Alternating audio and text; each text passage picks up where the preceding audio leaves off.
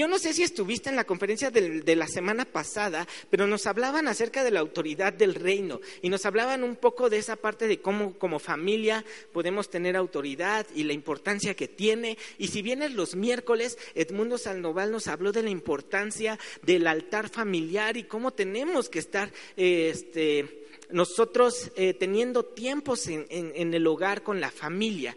Y, también nuestra directora nos habló anteriormente de la importancia de guardar la santidad en el hogar y cómo podemos meter anatemas a nuestro hogar sin darnos cuenta y la importancia de estar guardando todo esto en nuestros hogares. Entonces, nos han venido hablando de este tema de la importancia de la familia, de la importancia del hogar, de la importancia de, de cómo podernos guardar, de cómo tener tener autoridad eh, de parte de Dios en nuestras vidas. Y, yo quiero hoy tocar un tema que va muy de la mano con todo esto. Si tú no escuchaste estas conferencias, te invito a que también entres a la página de Amistad del Sur y ahí vas a encontrar estas conferencias y si las quieres escuchar, ahí las puedes encontrar.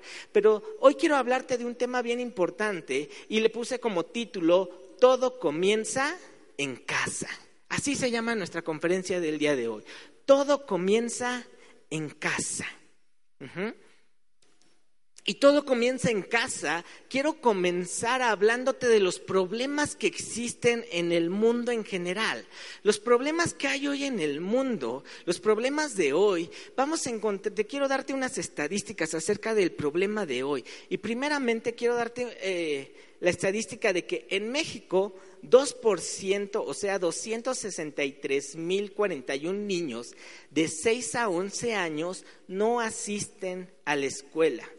Del 100% de la población de niños de 6 a 11 años, 2% no asiste a la escuela. Y el grupo de, de 12 a 17 años, esa cifra aumenta al 16.2%. Esto quiere decir 2.2 millones de adolescentes que no asisten a la escuela. ¿Creen que es una cifra alarmante esta? 2% de niños no asisten y 16% de adolescentes no asisten a la escuela, ya sea por falta de interés, aptitud o de los requisitos para ingresar. Acabamos de pasar esa temporada, ¿no? De que hicieron los exámenes y dieron los resultados y que mi hijo no se quedó, que le faltaron puntos, que no estudió, que se quedó bien lejos y ahora tenemos que esperar para encontrarle la escuela más cercana, que se quedó en la mañana, que se quedó en la tarde, que yo quería la tarde y la mañana. Y pasamos por esa serie de problemas, ¿verdad? De que ah, hoy en día nuestros hijos no quieren estudiar o sí entraron, pero cuando pasaron dos, tres meses, ¿qué creen? Se salieron ya de la escuela y ya no quieren seguir estudiando. Y entonces todas estas cifras entran en, en esta parte del 16%, 2.2 millones de adolescentes una cifra enorme. Siguiente, siguiente estadística. De acuerdo con la OMS, 16 millones de mujeres entre 15 y 19 años y aproximadamente un millón menores a 15 años dan a luz cada año. 16 millones de mujeres entre 15 y 19 años dan a luz al año. Y un millón menor de 15 años da a luz al año. ¿Qué quiere decir? Esto, que niñas menores de 19 años, 17 millones de niñas al año están dando a luz. Una cifra alarmante, ¿verdad? Y lo, lo, más alarmante es que este escenario en México tiene el primer lugar a nivel mundial. O sea, de estas 17 millones de niñas, donde más se da es en México. Ajá. Siguiente, siguiente cifra. Tres millones de adolescentes entre 15 y 19 años participan de abortos inseguros o clandestinos para interrumpir su embarazo. Tres millones de adolescentes están participando en abortos. Y dice clandestinos. Esto preocupa porque es aún atenta en contra de su vida, porque puede llegar a salir mal. Entonces, es una cifra también bastante alarmante, tres millones de adolescentes. Nuestra siguiente cifra. En México se estima que por lo menos, y solo estamos hablando de México, 30 mil niños y adolescentes colaboran con la delincuencia organizada. 30 mil niños. Y adolescentes. O sea, menores de 18 años ya están en delincuencia organizada. Cifra alarmante, 30 mil. Nuestra siguiente cifra, 63% de la población identificada como consumidora de alcohol, o sea, agarraron a pura gente que, que consume alcohol y el 63% de esta gente dice que son jóvenes entre 12 y 24 años. 63%. O sea, no es, no es que los adultos de 30, 40, 50 sean los que más consumen alcohol. Dice que la mayor parte es entre los 12 y los 24 años, los que más consumen alcohol.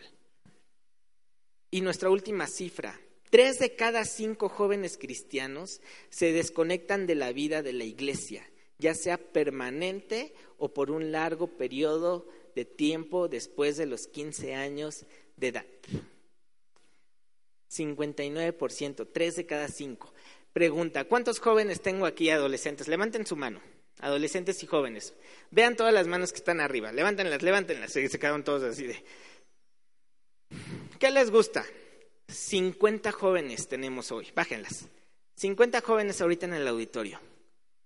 Quiere decir que de estos 50 jóvenes, 30 de ellos se van a apartar del Señor. Eso es lo que quiere decir esta cifra. Que se apartan del Señor. Hace como un mes vino un chico, bueno, ya un joven, 26 años creo que me decía, 27 años tenía este joven, y me dijo que él asistía cuando era un niño y dejó de asistir por mucho tiempo, pero que se dio cuenta que necesitaba al Señor. Y le digo, ¿y cuándo dejaste de asistir? Como a los 14 años. De los 14 años hasta los 26 volvió a congregarse. Y digamos que es un joven que se volvió a acercar. Pero hay jóvenes que 13, 14, 15 años se alejan del Señor y nunca más vuelven a saber de Él. Es una cifra alarmante, ¿verdad? Entonces, ¿qué, quiero llevarte con todos estos problemas que, que, te planteo hoy en día? Estos problemas se están viendo a nivel mundial, a nivel México, y son cifras bastante alarmantes que están sucediendo en todo el mundo. Ahora, la pregunta es, ¿por qué está sucediendo esto en todo el mundo? ¿Por qué estas cifras van creciendo? ¿Por qué estas cifras no van siendo menores? ¿Qué es lo que está sucediendo? Los gobiernos están intentando ayudar y decir, bueno, vamos a poner estrategias, vamos a poner estudios, vamos a poner este clases, les vamos a enseñar y, quieren ellos poner de su parte, pero vemos que ponen anuncios en la televisión, vemos que ponen planes de trabajo y las cifras siguen aumentando. ¿Por qué no disminuyen las cifras? ¿Por qué siguen aumentando? Porque el problema está en que el mundo quiere darle una solución a algo que la solución no está en lo que están haciendo estos muchachos o en las formas. La solución está casa. La solución está en la familia. Pero el mundo está atacando también a la familia. Los gobiernos están atacando a las familias. Están haciendo, no es que la familia ya no es importante, es que no importa cómo sea tu familia, es que ya no debes de regañar a tus hijos, es que hay que ponerles... Eh, protección a los niños, porque qué tal si les pegan los papás, ¿Qué, qué tal si los disciplinan. Y entonces a la hora que están atacando a la familia, empiezan a surgir todo este tipo de problemas y quieren solucionar los problemas de una forma en que no es correcta. Por eso los problemas, en lugar de bajar, siguen aumentando, porque el problema de raíz está en la familia. Porque déjame hacerte la siguiente pregunta. Y obviamente, todos estos problemas tal vez tú identificaste al vecino porque nuestras familias obviamente están bien bonitas y bien correctas y no pasa nada. Pero a lo mejor identificaste, ah, sí, mi vecino tiene este problema, él entra en esta estadística. Pero déjame ver, déjame decirte esto. ¿Acaso eh, lo que les decía, los niños que no asisten a la escuela, de estos 12 millones de niños que no asisten a la escuela, todos pertenecen a una familia. No hay un niño que haya nacido por generación espontánea. o hasta el día de hoy que yo sepa. Entonces pertenece a una familia. Todas las chicas que salieron embarazadas de estas 16 millones, todas ellas pertenecen a una familia. Y todas las que abortaron pertenecen a una familia. Y los 30 mil chicos que están en delincuencia pertenecen a una familia. Al igual que la última que les daba, los, los, jóvenes que se, que se alejan de, de la iglesia pertenecen a una familia. Obviamente a la familia del vecino, no a la suya. Pero pertenecen a una familia, todos. Y es ahí por eso que digo que todo comienza en casa. Y todo comienza en casa y ponte a pensar, ¿cuántos de nosotros como padres les decimos a los hijos, hey, yo quiero que seas el, mayor alcohólico del mundo? ¿Alguien le enseña a sus hijos a volverse el alcohólico del mundo? ¿Alguien le dice a sus hijos, ay, ve y ten hijos por todo el mundo? ¿Alguien le enseña eso a sus hijos? No. ¿Alguien les dice, quiero que seas el mejor del crimen organizado? No. ¿Y entonces por qué sucede? Porque no es la enseñanza que uno da en casa. No es la forma en que enseñamos a los hijos. Entonces, ¿por qué hay hijos así? ¿Por qué existen jóvenes así? ¿Cuál es el problema? ¿Cuál es la situación? Y eso es de lo que quiero hablarte, porque todo comienza en casa. Y no es que tú les digas, hijo, quiero que te vuelvas así de malo. No. Pero el mundo es muy sutil en las formas en que nos envuelve y nos lleva a estos puntos. No es que de la noche a la mañana se hayan vuelto malos, no es que de la noche a la mañana hayan pensado en caer en alguna de estas situaciones, es que poco a poco se fueron envolviendo. Poco a poco el mundo los fue envolviendo. Entonces, estos son los problemas que se han suscitado a lo largo de los años y hoy se suscitan más en todo el mundo. Pero, ¿cuál ha sido el error realmente? ¿Cuál ha sido el error del por qué hemos caído en todo esto? Y fíjate lo que dice en Levítico 18, versículos del 1 al 4.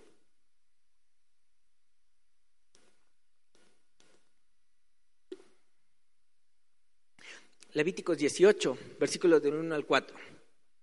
Habló Jehová a Moisés diciendo, Habla a los hijos de Israel y diles, yo soy Jehová vuestro Dios, no haréis como hacen en la tierra de Egipto en la cual morasteis, ni haréis como hacen en la tierra de Canaán a la cual yo os conduzco, ni andaréis en, ni andaréis en sus estatutos. Mis ordenanzas pondréis por obra y mis estatutos guardaréis andando en ellos, yo Jehová vuestro Dios. ¿Qué sucedió con el, con el pueblo de Israel? Les habló Dios diciéndoles, cuando los saque de Egipto y los ponga en la tierra, no vas a andar como anduviste cuando estuviste con los egipcios y tampoco vas a aprender de, las, de los moradores que van a estar a tu alrededor, sino que vas a guardar mis estatutos y mis ordenanzas. Eso fue lo que les dijo el Señor. ¿Qué sucedió al poco tiempo que llegaron? Empezaron a copiar todo lo que su alrededor hacía Empezaron a casarse con todas las mujeres de los otros pueblos y entonces el pueblo se perdió. Ahora, ¿esto aplicará para, nosotros o solo aplicó para el pueblo de Israel? Dices, no, pues yo no, yo no vivo con los amorreos, ¿no? Ni sé quiénes son. Están muy lejos de nosotros. Pero, Filipenses 3:20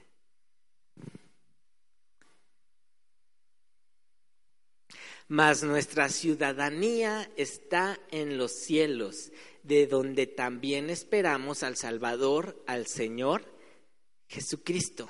¿Dónde está nuestra ciudadanía? En los cielos.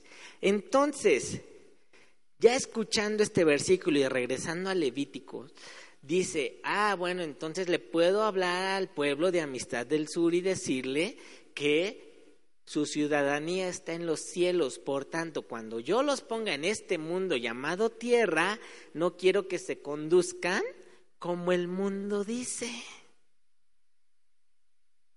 Y el mundo es muy sutil en la forma en que quiere que nos eh, conduzcamos.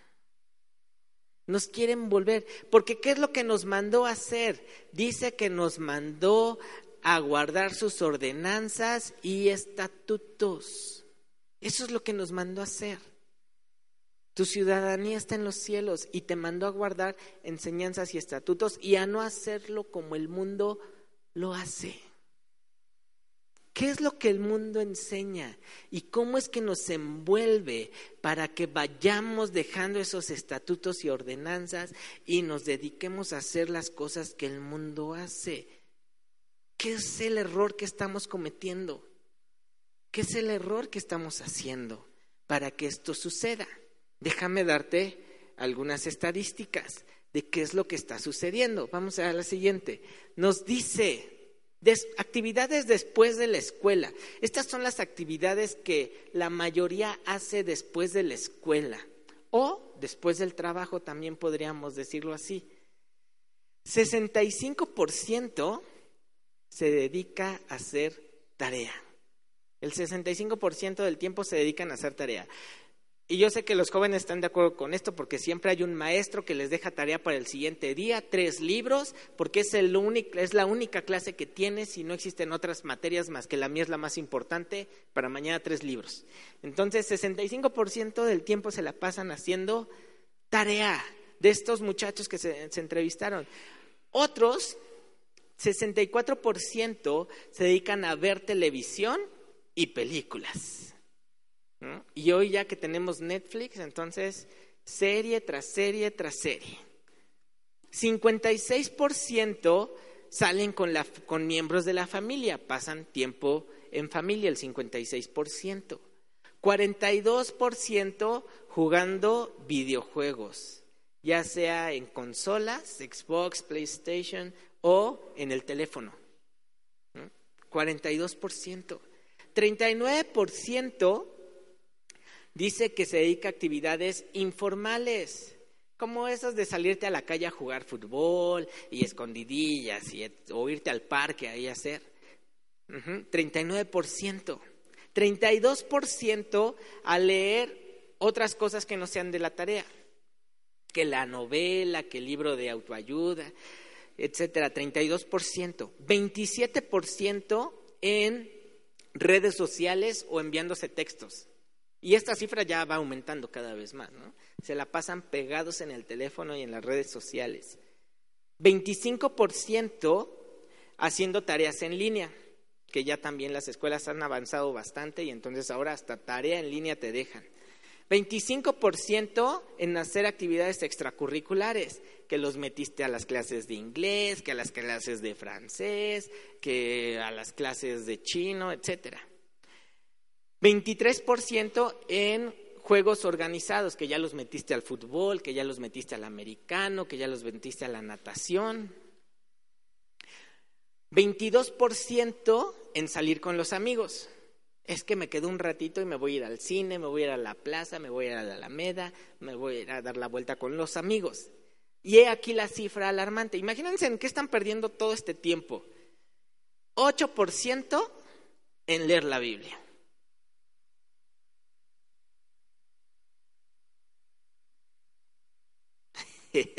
Así de, ah. Es que estamos, sí, el mundo nos ocupa. ¿Estamos bien ocupados? Sí, estamos bien ocupados. Porque el mundo nos ocupa. Y por eso el mundo va ganando. Porque le hemos dado prioridad a las cosas del mundo. Y si te das cuenta en esta lista, no hay ninguna cosa mala. No dice, y 40% del tiempo se dedican a las drogas y al alcohol. Tampoco nos habla de los novios o las novias. ¿No? O sea, esta lista lo estás perdiendo el tiempo en cosas supuestamente buenas, que te reduce al 8% de lectura de la Biblia. Pero ¿qué nos mandó a hacer el Señor? Dice, hey, no te dediques a todo eso, dedícate a mis ordenanzas el 8%. ¿Así dice? No, ¿verdad? Entonces, algo estamos haciendo mal, por lo cual estas estadísticas están así. Deberían de estar al revés. ¿No? 65% del tiempo dedicados a leer la Biblia. No, Señor, ¿qué pasó? Siguiente. Entrevistaron a, unos padres, a un, a un, grupo de padres y les preguntaron, ¿qué tan importante es para tu adolescente o para tus hijos las siguientes preguntas? Y, y, le dijeron, ¿qué tan importante es para tus hijos, para tus adolescentes, que desarrolle una fe que dure hasta su edad adulta? ¿Qué tan importante es para ti que tu hijo desarrolle una fe que le dure hasta edad adulta? Y entonces el 82% de los padres dijo que era muy importante. Para mí sí es muy importante que mi hijo tenga esa fe, que le dure hasta su edad adulta. ¿Qué quiere decir esto? Hasta que se case, hasta que tenga hijos, hasta que se vuelva abuelo, tenga esa fe. 82% dijo que era importante, 15% dijo, no, no es importante. La siguiente pregunta les dijeron, ¿qué tan importante es que tu adolescente, que tus hijos estén equipados para explicar qué significa ser cristiano? ¿Qué significa la fe en Cristo? ¿Qué significa ser cristiano? ¿Qué tan importante es para ti que tu hijo sepa responder esta pregunta? 63% dijo que era importante, 29% dijo que no era importante.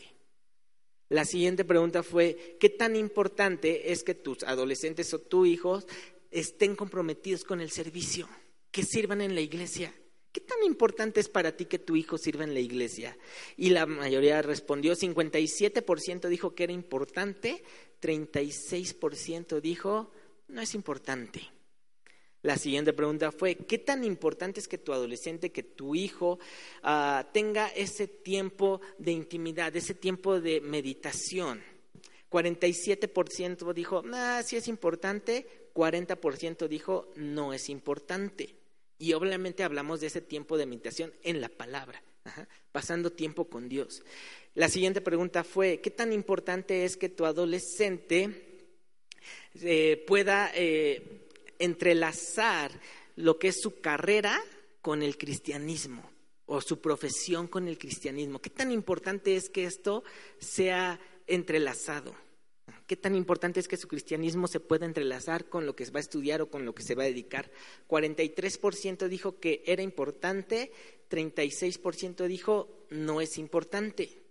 Y la última pregunta fue, ¿qué tan importante es que tu hijo o tu adolescente vaya a un, colegio cristiano? 15% dijo, no, eso no es, es importante, 27% dijo, eso no es importante. Esto nos da a entender que muchos queremos que nuestros hijos tengan una, ah, crean en Dios hasta su edad adulta, el 82% es importante, pero lo que los va a llevar a tener esa relación con Dios, a realmente estar comprometidos con Él y que tengan esa fe, son todas las preguntas siguientes.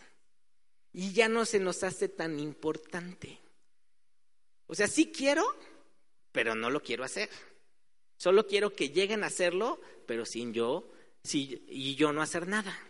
Eso es lo que nos quiere dar a entender esto. Si es bien importante para mí que toda su vida y que mis hijos y mis nietos y mis bisnietos y mis tataranietos crean en Cristo, pero yo no quiero hacer nada. Eso es lo que nos está diciendo esta tabla. Entonces es alarmante lo que nos estamos, estamos mostrando aquí. Por ende, viene la siguiente tabla. Y es una pregunta para todos nosotros. Le preguntaron a un grupo de personas, ¿Qué tan a menudo lees la Biblia? ¿Qué tan seguido lees la Biblia? Y, les, y, y las preguntas fueron, todos los días. Y pusieron el 3% de las personas todos los días. Esto quiere decir de lunes a domingo. De lunes a domingo, todos los días leer tu Biblia. Y no está hablando de cuando asistes a la iglesia. Ah, si yo la leo por lo menos el domingo, ahorita que estamos aquí, me dicen las citas, yo las busco y las leo. Hablamos fuera de la iglesia. Todos los días leer tu Biblia, solo el 3% de las, de las personas encuestadas. Vamos a suponer que 100 personas fueron encuestadas. ¿Cuántas personas de 100 es el 3%? Tres personas. Y aquí vemos más de 100 personas. Vamos a pensar que somos 100, 200, 300 personas. De 300 personas, ¿cuántas en esta estadística le estaríamos leyendo la Biblia? Diario. Nueve personas. Y dices, Manuel, Lupita, no, pues ya con los liderazgos se acabaron. ya no entré en el 3%. La siguiente, lo, siguiente fue varias veces, más de cuatro veces a la semana, o sea, casi casi un día sí y un día no, 11%. 11%. Una vez a la semana, otro 11%. Una vez al mes, 9%. Tres o cuatro veces al año, 10%. Una vez o dos veces al año, 8%. Menos de una vez al año, o sea, una vez al año, 11%. Nunca, 37%. ¿Tu vecino en cuál entraría? No tú, tu vecino. ¿En cuál entraría? ¿En el 37%? ¿Una vez al año? Es que quién sabe dónde quedó mi Biblia. Debajo hasta de los libros de la primaria y hace 20 años acabaste la primaria y ahí está. Es una estadística alarmante. ¿Por qué sucede esto? Porque estamos envueltos en un montón de actividades. El mundo lo que hoy ya está vendiendo es acabar con tu tiempo. Está inventando cosas para acabar con tu tiempo. Te quedan cinco minutos, ahorita te invento algo para que los llenes. Para que llenes esos, huecos y no tengas tiempo para el Señor. Recuerdo, y me voy a ir viejito, pero recuerdo que la televisión acababa nueve, diez de la noche y empezaba a las seis, siete de la mañana. ¿Y qué, sucedía, qué sucedía de la medianoche a las cinco de la mañana? ¿Qué veías? o líneas, ¿no? Y hasta te las aprendías. Roja, verde, blanca, negra, roja, verde, blanca, negra. roja, verde, Eso era lo que veías de las doce a las cinco de la mañana. Hoy que ves de doce a cinco de la mañana, lo que quieras. Porque te repiten todos los programas que quieras, ya los puedes grabar, puedes estar viendo en línea, puedes, o sea, hoy la televisión vive 24 horas 7. Puedes ver lo que quieras. Entonces, cada vez dice, te queda un minuto, ahorita te lo lleno. Te queda este tiempo, ahorita te lo lleno. Eso es lo que el mundo está vendiendo. Sutilmente para decirte, si te queda un minuto, tal vez leas la Biblia, entonces mejor te lo lleno. Por eso el mundo lleva todos los problemas que vimos anteriormente. Preguntas para ti o para tu vecino. Vamos a, analizar al vecino, ¿no? porque yo sé que tú lees tu Biblia y tú entraste en el porcentaje de diario, lo leo. Pero vamos a analizar al vecino o a tu primo. ¿eh? ¿Cuánto tiempo dedicas a leer la palabra de Dios? Vamos a las siguientes. ¿La lees diario? Las lees dos o tres veces a la semana, una vez a la semana, una vez al mes, o ya la perdiste. ¿No? ¿Con qué frecuencia te reúnes? Si podemos avanzar en las diapositivas. ¿Con qué frecuencia te reúnes? ¿Eres constante? ¿Uno o dos días? Un, domingo sí, un domingo no. Ah, es que hoy hay partido. Hoy no vamos. ¿Con qué frecuencia te reúnes? ¿Solo los domingos? No, es que asistir más de dos veces a la semana a la iglesia, eso ya es fanatismo. ¿Cuánto tiempo ves televisión u otro medio? Netflix, etcétera. ¿Cuánto tiempo ves televisión u otro medio? ¿Fomentas que tus hijos asistan a la iglesia?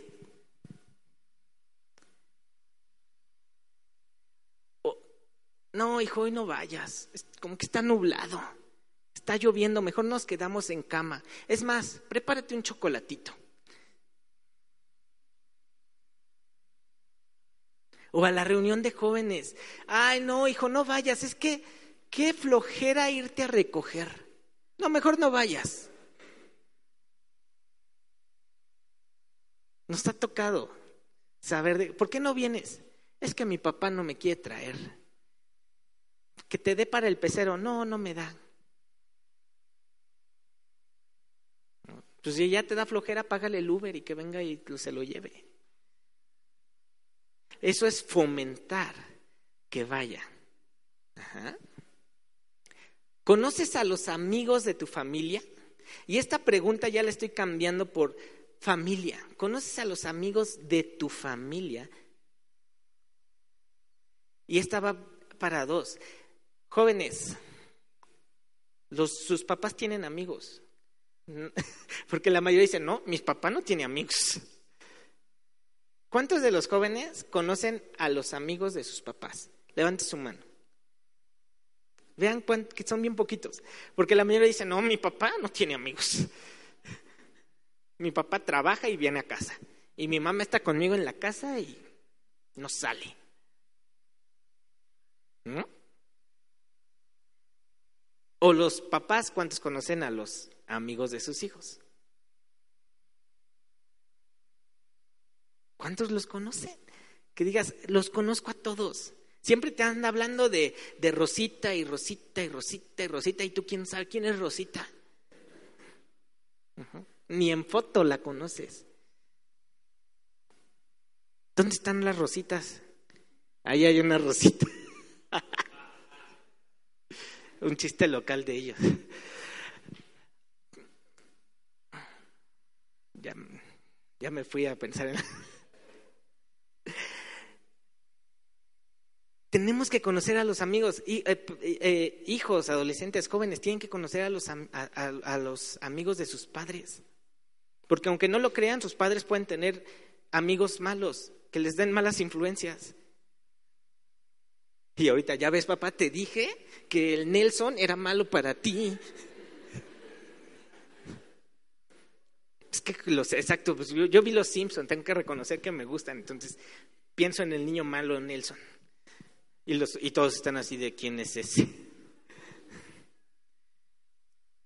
¿Conoces a los amigos de tu familia? Y la última pregunta para que examines a tu vecino. ¿Puedes explicar qué es ser cristiano? Asistir los domingos a la iglesia. El adolescente contesta, que mis papás me lleven a la iglesia. Eso es ser cristiano. ¿Puedes contestar realmente qué es ser cristiano? ¿Qué significa la fe que tienes? Si nosotros no podemos contestar bien estas preguntas, estamos cometiendo un error y están, probablemente estemos provocando que nuestros hijos se vuelvan parte de las estadísticas que dimos al principio o que nuestros padres se vuelvan parte de esa estadística. Porque déjame decirte, joven, que tus padres no están exentos de separarse de las cosas de Dios, no están exentos de volverse un criminal, no están exentos de perder su fe. Ah, pues es que yo soy el hijo, que ellos se cuiden solos. Es una forma egoísta de pensarlo. Entonces ninguno está exento. Por eso digo que todo comienza en casa. ¿Se dan cuenta cómo estos pequeños errores nos pueden llevar a ser parte de estadísticas graves en esta vida? Ahora, ya hablamos de los problemas, ya hablamos de los errores, hablemos de soluciones, porque sí, pues está padre, ya nos regañaste, ya nos exhibiste a todos, ahora danos la respuesta. Soluciones. ¿Cuál es la solución a todo esto? Y unos ya están, pues leer la Biblia. Fácil. El mundo estaría bien fácil solucionado.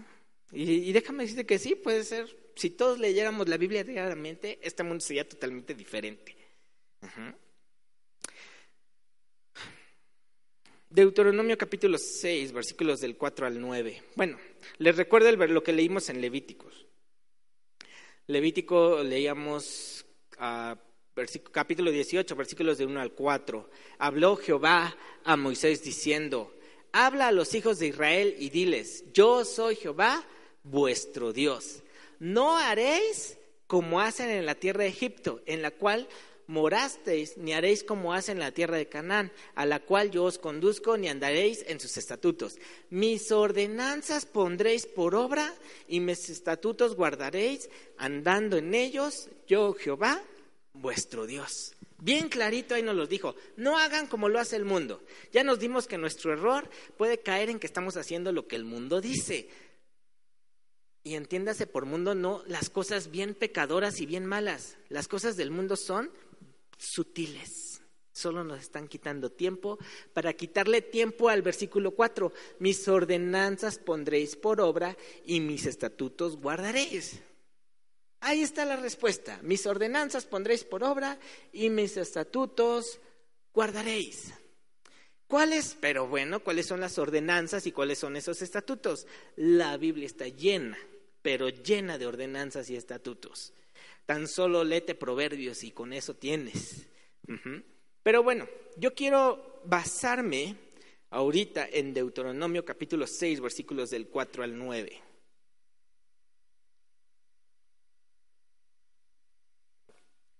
Deuteronomio 6 del 4 al 9. Estos versículos, wow, son así como fundamento en nuestras vidas. Oye Israel, Jehová nuestro Dios, Jehová uno es. Y ahí en Israel puedes poner tu nombre o el nombre del vecino, el que gustes. Y amarás a Jehová tu Dios de todo tu corazón y de toda tu alma y con todas tus fuerzas. Y estas palabras que yo te mando hoy estarán sobre tu corazón y las repetirás a tus hijos y hablarás de ellas estando en tu casa y andando por el camino y al acostarte. ¿Y cuando te levantes y las atarás como una señal en tu mano y estarán como frontales entre tus ojos y las escribirás en los postes de tu casa y en tus puertas. Pequeña ordenanza que nos dejó. Y entonces, ¿cómo está la solución? La solución está empezar contigo. Empieza con uno mismo. Ahí empieza la solución. Porque los primeros versículos dice, oye Israel, Jehová nuestro Dios, Jehová, uno es. Estar seguro de que creemos en el Señor. De ahí partimos. ¿Sí crees en Dios? Sí. Ah, bueno, palomita, ¿no? Por lo menos por ahí vamos bien. Ya creo en el Señor. O así como, no, es que de repente sí tengo mis dudas. No sé si Dios existe. Entonces, empieza por uno mismo. ¿Creo en Dios? Sí. Y después de eso dice, y amarás a Jehová tu Dios de todo tu corazón y de toda tu alma y con todas tus fuerzas. Por eso empieza con uno mismo. No dice, y tu familia amará, y tu esposa amará, y tus hijos amarán, y tus padres amarán. Dice que tú amarás al Señor tu Dios. Con todo tu corazón, de toda tu alma y con todas tus fuerzas. Entonces empieza por uno mismo. Tenemos que amar al Señor. Tenemos que estar convencidos de nuestra fe, que nada nos mueva. Jesús nos decía en una parábola ahí en Lucas capítulo 6, decía, ah, ¿acaso puede un ciego guiar a otro ciego? ¿No caerán ambos en el hoyo? ¿Cómo quieres guiar si ni siquiera tú estás convencido? ¿Cómo quieres ayudar a tus padres si no estás convencido de quién es Dios? ¿Cómo quieres ayudar a tus hijos? ¿Cómo quieres ayudar a tu esposa si no estás convencido de quién es Dios? Por eso nos dice en esta parábola, ¿guiará un ciego a otro ciego? ¿Acaso no caerán en el hoyo? Yo no sé si les ha tocado esas lluvias torrenciales en donde el parabrisas va todo lo que da y de todos modos vas así pegado a la ventana.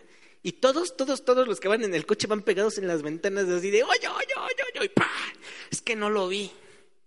O ya cuando la ciudad está inundada y pues dice, Señor, que no caiga en una coladera, porque no se ve nada.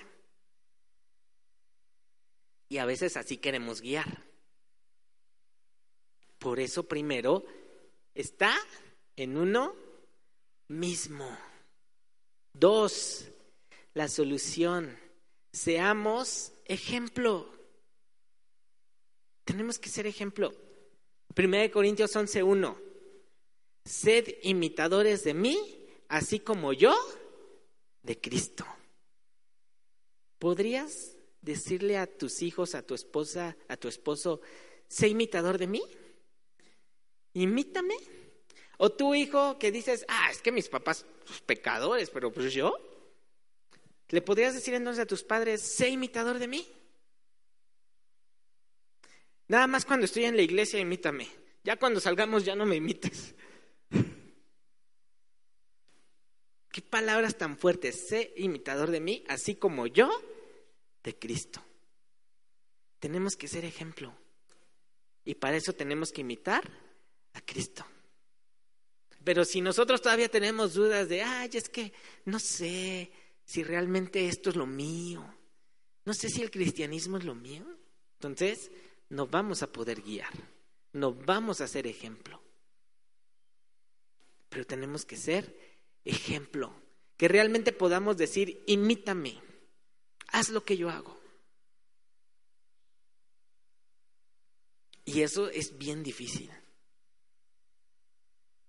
Porque de repente hay momentos en donde hoy uno dice, hoy la carne quiere salir. Pero también tenemos que ser transparentes. No significa que somos padres perfectos, no significa que somos hijos perfectos. Todos estamos peleando. Yo les he contado mucho de mi semáforo, ¿verdad? Que no me gusta pasarme. Y tengo yo que demostrarles eso. Le tengo que decir a Elena, Elena, ¿sabes qué? Este semáforo me choca y me lo quiero pasar. Pero como quiero que me imites, no me lo voy a pasar. Porque sí me lo quiero pasar. Y entonces ahí es donde se dan cuenta de que el papá es humano. Porque sí lo quiero hacer. Pero no lo voy a hacer. Porque quiero que aprendas. Oye, es que me cuesta un montón de trabajo orar pero lo voy a hacer en serio. Mira, hoy quiero quedarme acostado en mi camita aquí bien calientito, pero voy a ir porque quiero que me imites. Quiero que sepas que también a mí me cuesta trabajo. Y entonces los hijos van a ver, oye, si a él le cuesta trabajo, a ella le cuesta trabajo, sea, entonces a mí también, pero si él lo hace, pues yo también. Porque estamos siendo transparentes. No así de, ah, no, es que ya a mí no me cuesta ya nada porque ya soy santo y perfecto. Porque entonces van a decir, no, eso es difícil, eso es imposible de alcanzar. Yo a los que estoy eh, discipulando, ellos saben que me cuesta trabajo hacer cosas. Y soy bien transparente. Hoy no quiero hacer esto, hoy tengo flojera. La verdad venía bien cansado. Y les digo, pero estoy ahí. Digo, y hay que hacerlo de buenas. Entonces ellos saben de qué pie cogeo Y así es como debemos ser transparentes. Imítenme, no, no lo hagan. Imítenme. ¿Nos cuesta trabajo? Sí. Pero vamos a hacerlo. Eso es ser ejemplo. No seas de doble ánimo. Ah, sí, ahora sí vamos a empezar y vamos a empezar a leer una hora diario. Pasan tres días y no, ya esto está muy difícil, ya no vamos a leer. ¿Qué le estamos enseñando? Ay, al rato se les pasa, ellos nada más son emocionales. Y entonces ya nunca nos creen. ¿Mm? ¿Por qué? Porque nada más andamos de, sí, sí, sí, y a la mera, no, ya eso fue muy difícil. Y entonces los hijos ya saben que, ay, al ratito, dale tres días y ya se le va a pasar. no seas de doble ánimo. Y por último, sé intencional. Aprende a ser intencional. Como les decía, tenemos que hacer las cosas.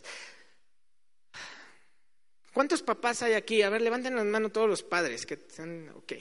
Vean cuántos, volteen a ver las manos. Ok, bájenlas.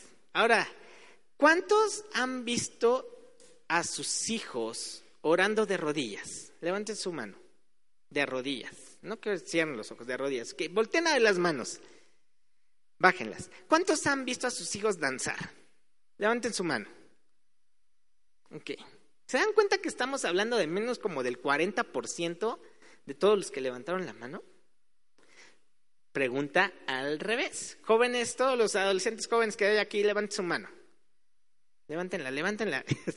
Les tengo que repetir dos veces. levántenla, ok, vean cuántos son. Ahora bájenla. ¿Cuántos han visto a sus padres orando de rodillas? Levanten su mano. ¿Se dan cuenta que es menos del 50%? Bájenlas. Ahora, ¿cuántos han visto a sus padres danzar? Levanten su mano.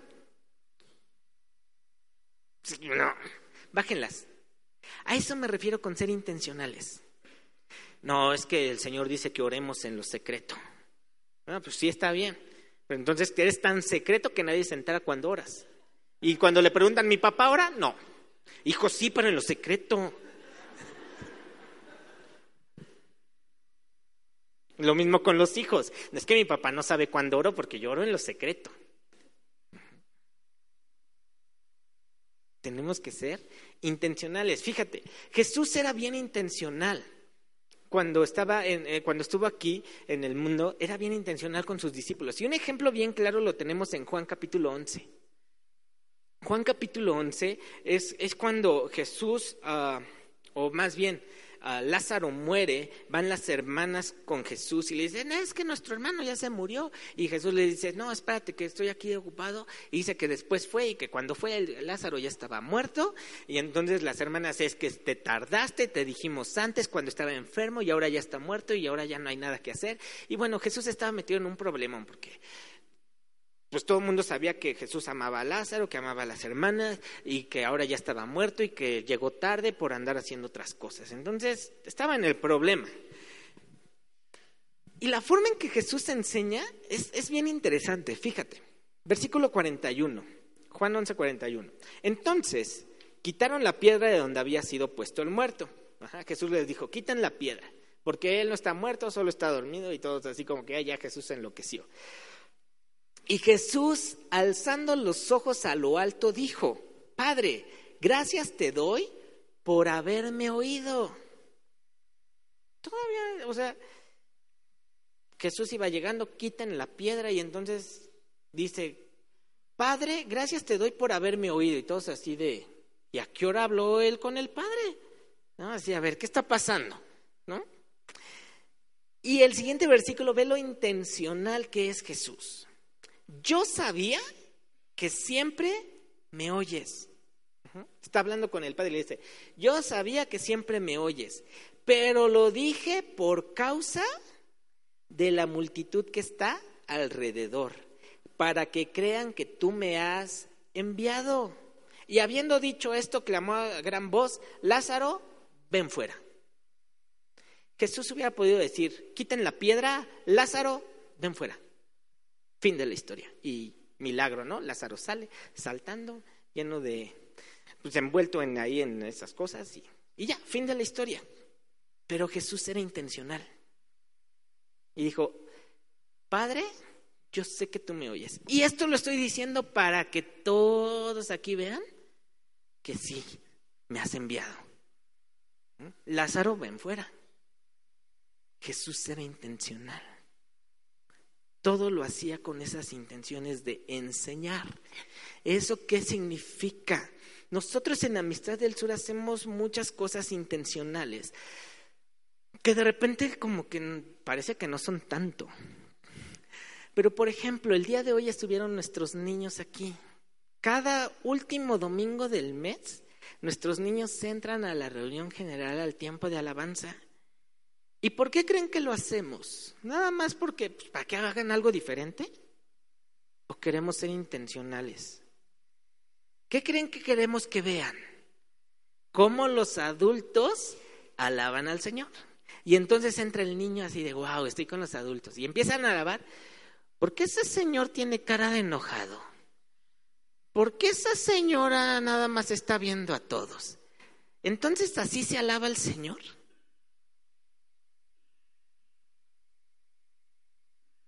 Pero para eso están aquí.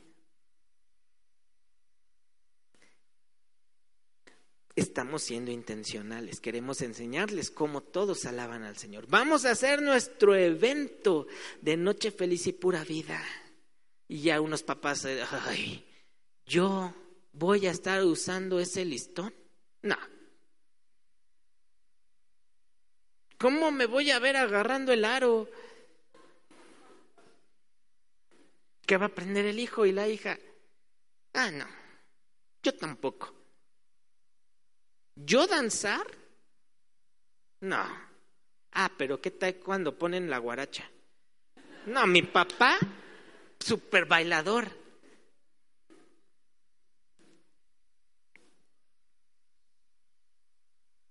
Somos intencionales.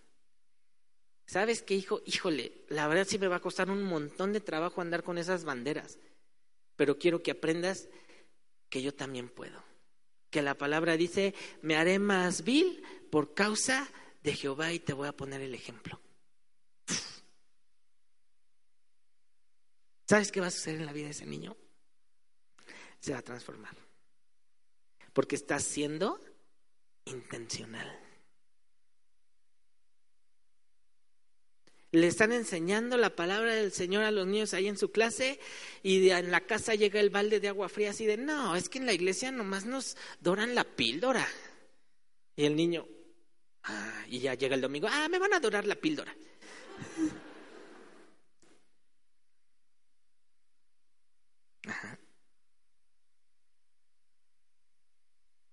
Todo lo están aprendiendo.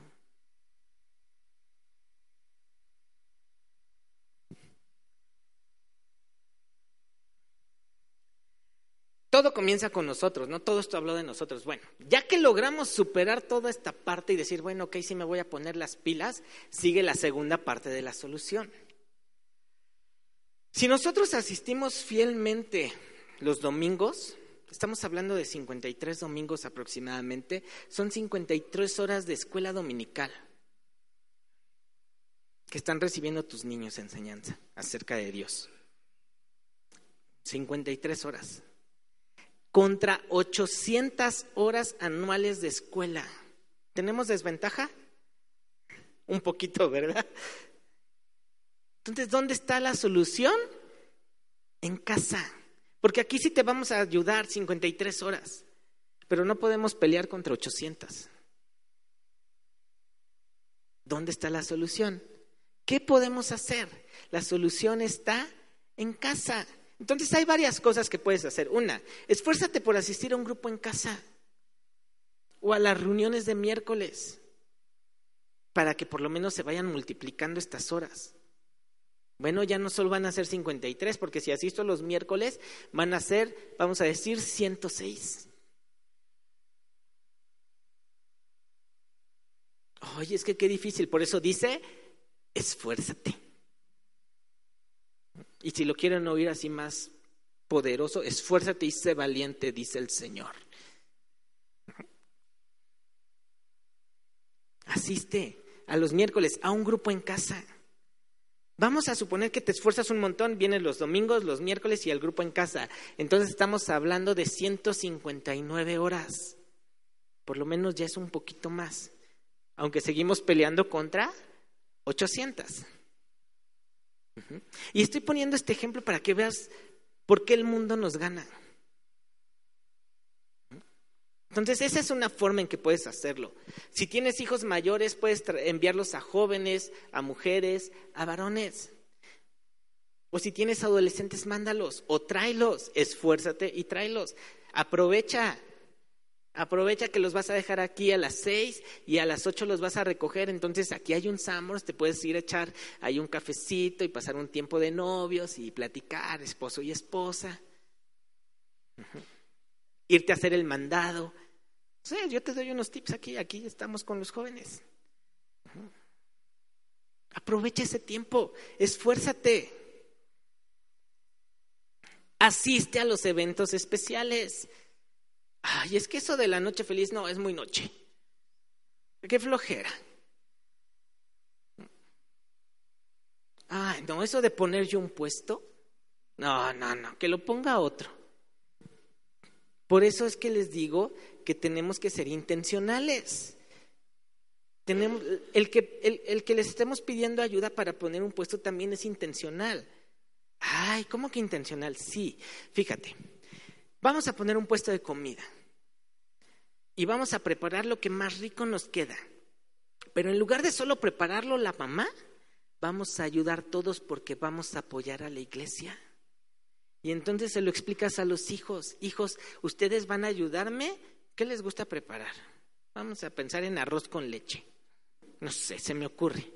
Arroz con leche. Entonces los hijos van a ayudar a, limpiar el arroz. En lo que mamá está haciendo esto y papá está poniendo los aditamentos. Porque vamos a estar trabajando para la iglesia. Mira, hijo, debes de aprender a servir para la iglesia. Y aparte de que estamos trabajando en familia y estamos platicando de la iglesia y lo que Dios hizo, ese día ya puedes decir, mi casa y yo servimos al Señor, porque entre todos preparamos este rico arroz con leche. Ajá. No sé.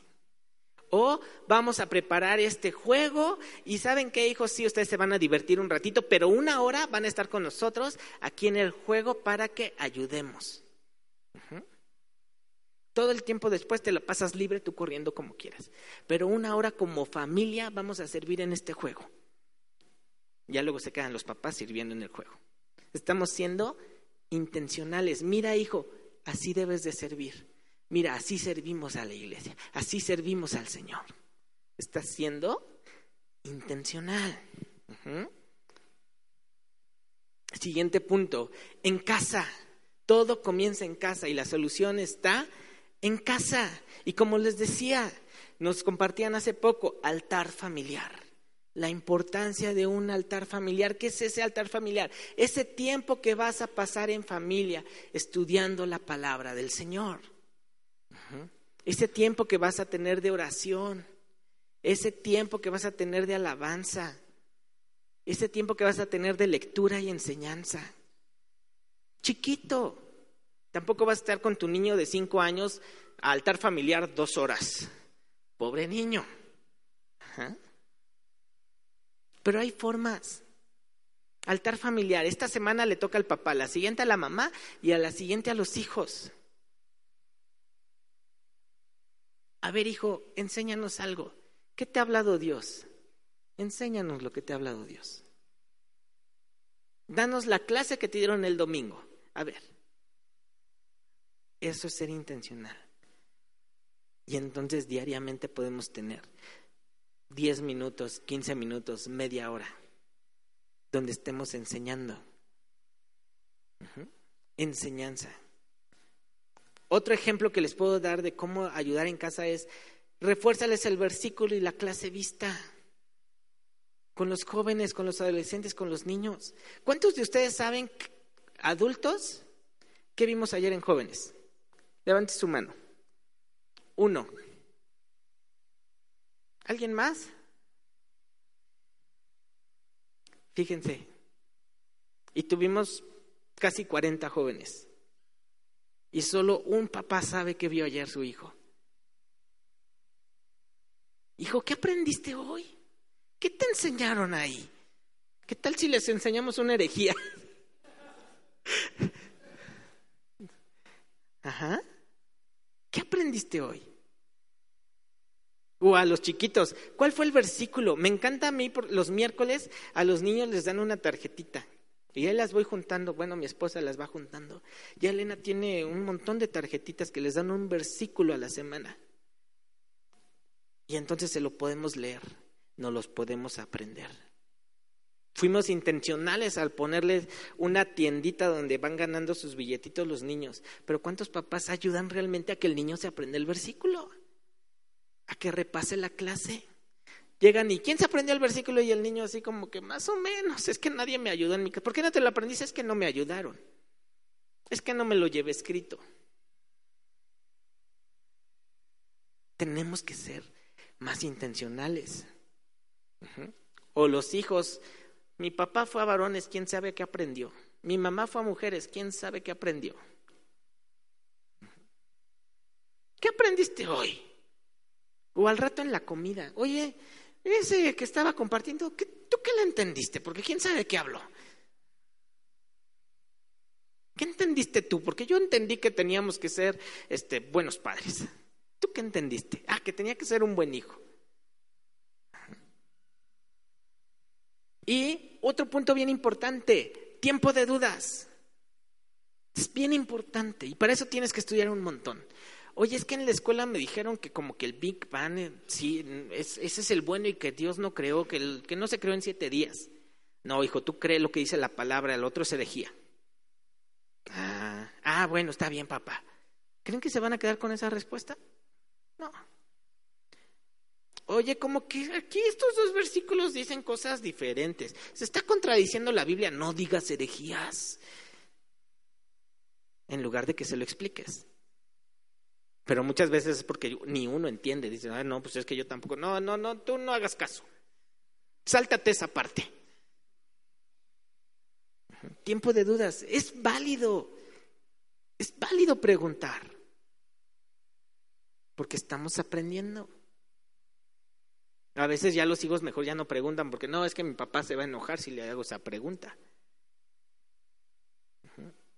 Entonces, tiempo de dudas. Tiempo de Oye, papá, entonces, ¿qué va a suceder? ¿Qué va a ser primero? ¿Qué fue primero, el huevo o la gallina? No, no esas preguntas no se hacen. Tiempo de dudas.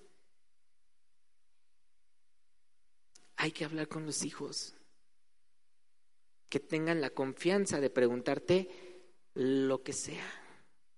Porque si no te tienen la confianza a ti, se la van a tener a alguien más y quién sabe qué le van a responder.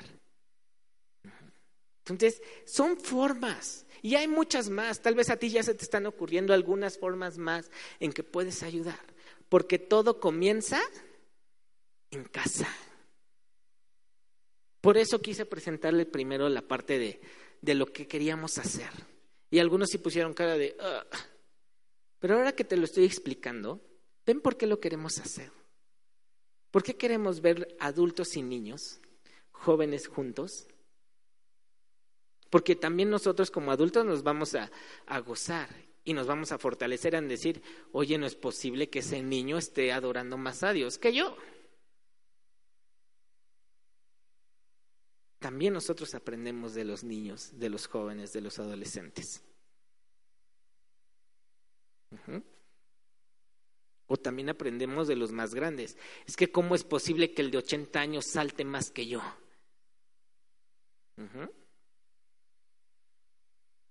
Y entonces todos aprendemos, porque todo comienza en casa. Cierren sus ojos un momento, por favor.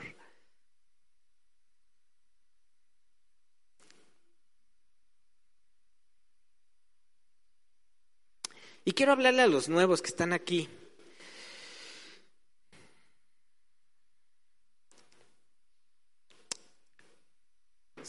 Yo quiero invitarte a que hagas una oración diciéndole al Señor Jesús que entre a tu corazón.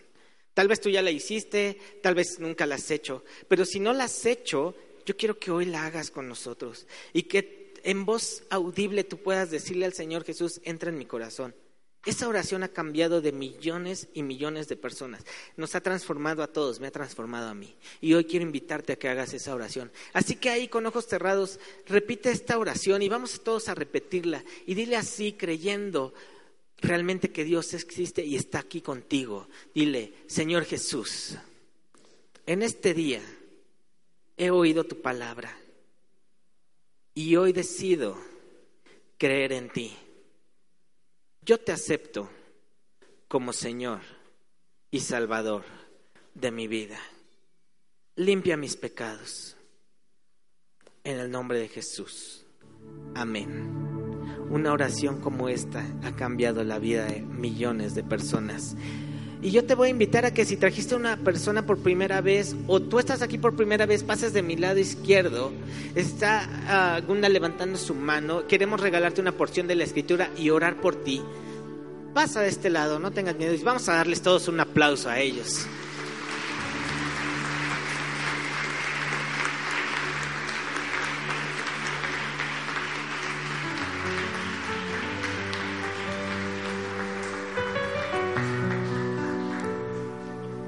Todo comienza en casa. Poder llegar a decir yo y mi casa serviremos al Señor no es fácil. Pero ¿a cuántos les gustaría que sus hijos, que los hijos de sus hijos, que sus bisnietos, tataranietos sigan en el camino del Señor y que no se pierdan? Pero todo recae en lo que nosotros queremos hacer. Pero ahí con tus ojos cerrados. Dile, Señor, perdóname porque a lo mejor no he sido un buen padre, una buena madre, un buen hijo. Pero yo hoy voy a empezar a poner de mi parte. Hoy voy a empezar a hacer lo que tú me has dicho que haga. Voy a dejar el mundo, voy a dejar las cosas del mundo, todo lo que me está quitando el tiempo para poder seguir tus estatutos y tus ordenanzas. Ayúdame a hacer luz en mi casa, porque yo quiero ver mis generaciones rendidas a ti. Espíritu Santo, ayuda a cada una de las personas que están aquí, que en este momento está tomando esa decisión. Ayúdales, Espíritu Santo, en el nombre de Jesús. Tenemos mucho trabajo por hacer. Así que yo espero que todos estén preparando sus instrumentos para la noche de vida, que se apunten allá afuera para poner un puesto, porque todo comienza en casa. Dios los bendiga.